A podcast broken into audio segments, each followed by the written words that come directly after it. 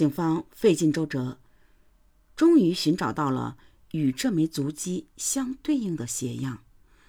根据调查，生产这种鞋子的是河北省保定市的一家鞋厂。这种鞋子被销售到全国各地，光延吉市就卖出了几千双。哪个买主会和这一系列凶杀案有关系呢？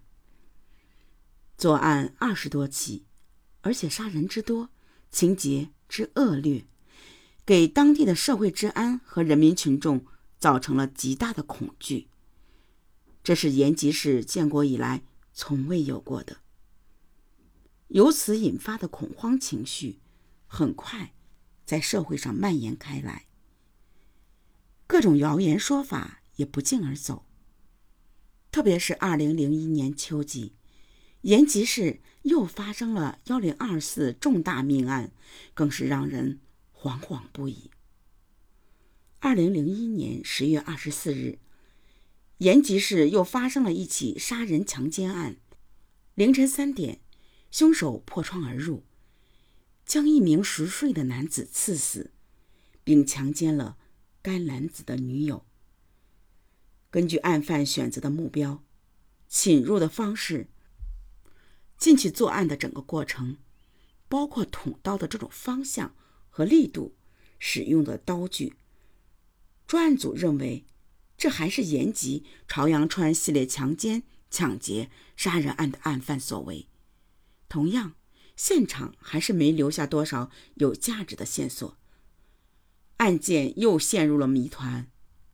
而此时，多起凶杀案让延吉的百姓陷入了恐慌之中。夜幕降临，市民们足不出户，所有的中小学也破例停止了晚自习。这个往日喧嚣热闹的边境城市，弥漫着一种恐怖的气氛。然而，再狡猾的狐狸，终会露出尾巴。这次作案，犯罪嫌疑人终于留下了一丝线索。